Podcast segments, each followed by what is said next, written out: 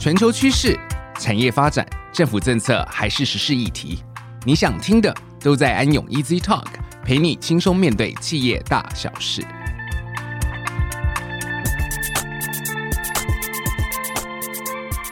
各位听众，大家好，欢迎来到安永 Easy Talk。我是安永联合会计师事务所审计服务部的职业会计师陈志忠 Hans。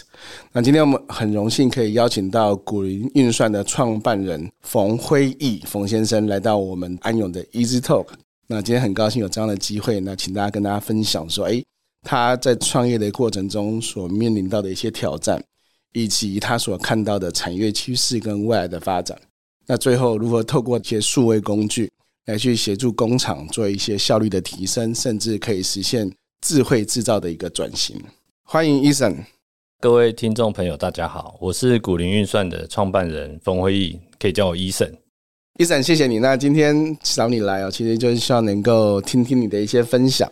那我知道创业对很多人来说是一个个人的梦想、个人抱负的一个实现。那再来就是创业也是一条不简单的一条路。那我有一个好朋友，那他常常跟我讲，一定是上辈子造孽，这辈子才来创业。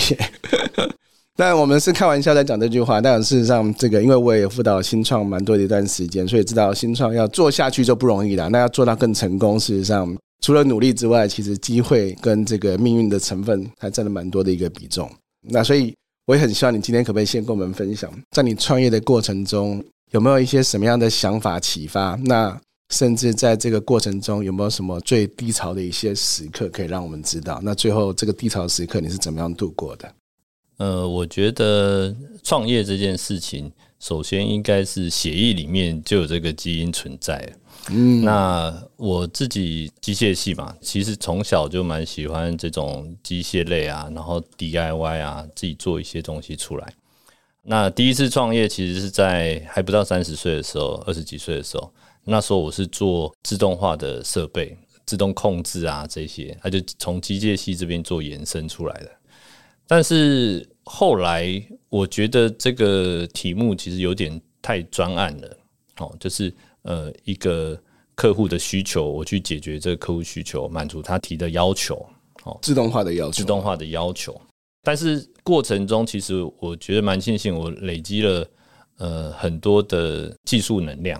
呃，当然，过程中我觉得创业蛮重要一点是需要遇到贵人。我觉得每个创业主应该生命中都是有贵人的。那那时候我们服务了一些我觉得很好的客户，我们的投资人也是我第一次创业的时候的客户。客户对，所以等于是说我们相处了十几年，然后再成立了古林这家公司。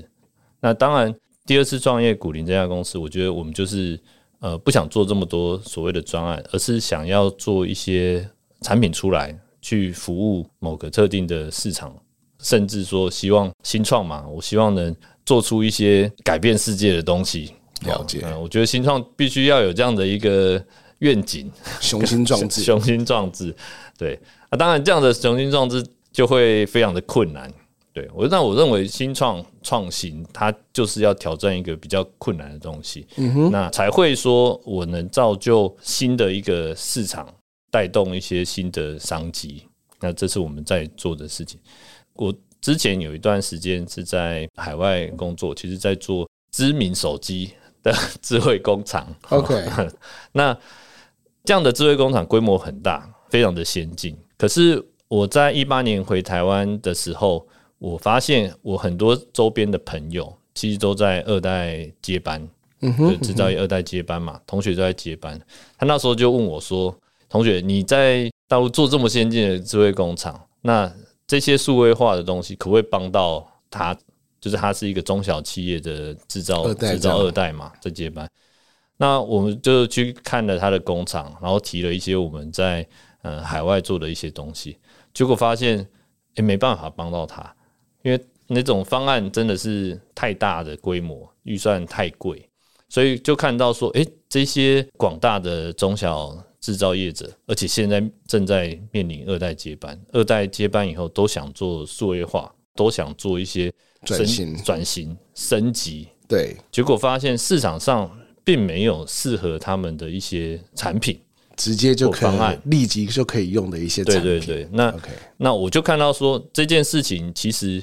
必须有人做，面向这个市场，做出一些适合他们的产品出来。了解，至少是带着这样子，又在希望做一些能对市场有帮助，甚至是对世界有帮助，同时可以积一些福报的产品出来，挺有趣的，挺有趣的。对，所以我面向的市场大概是这样的一个市场。所以其实综合你刚刚在讲的，我就从旁边在听呢。我觉得你其实应该是说，你可以看到，其实很多中小企业都有升级转型的数位需求，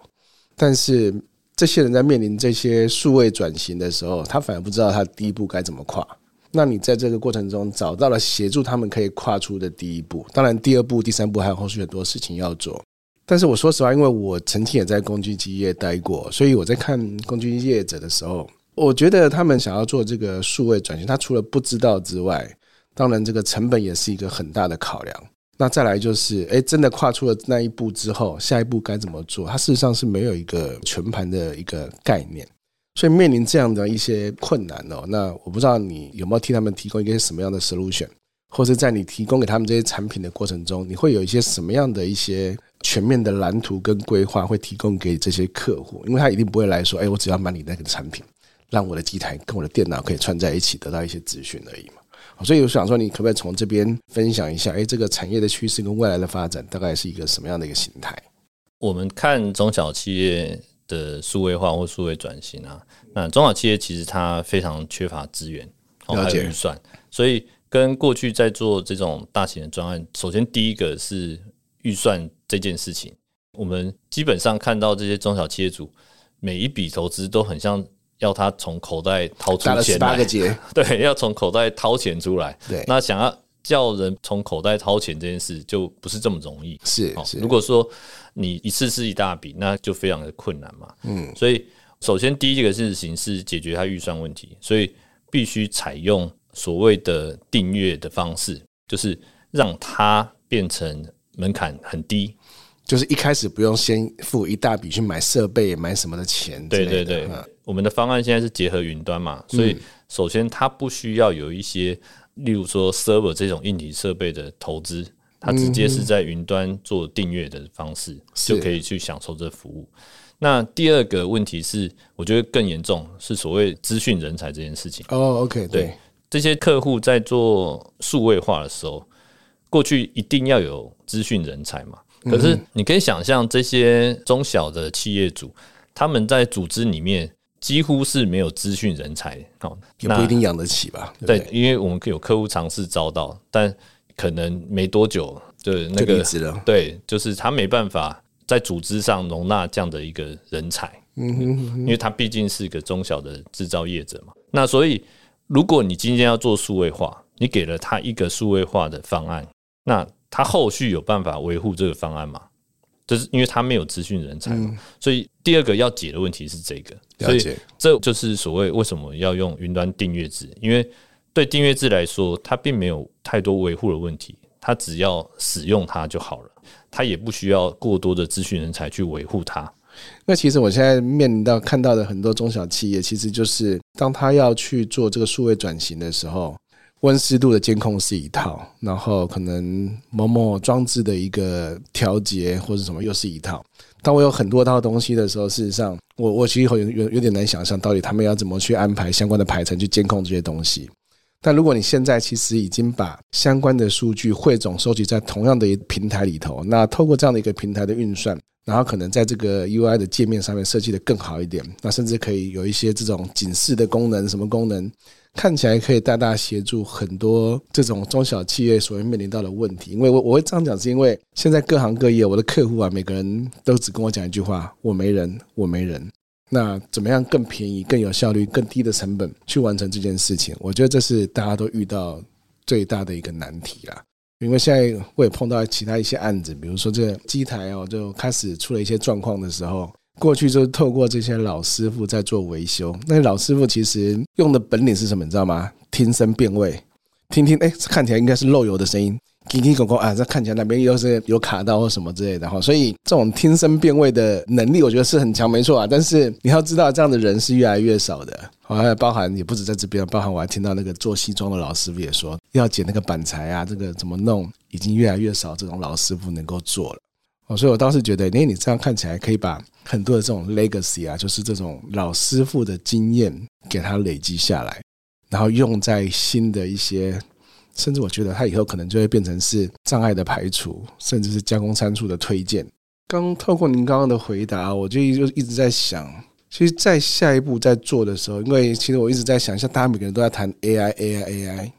你现在数据收集的越来越完整，越来越多的时候，我可以拿来做的演算，甚至拿来做储存，拿来做模拟，甚至拿来做监控的这个数据就越来越多。那在这一方面，你有没有什么想要提醒一些正在做升级转型的这种中小企业们，能够再多给的一些注意呢？首先，在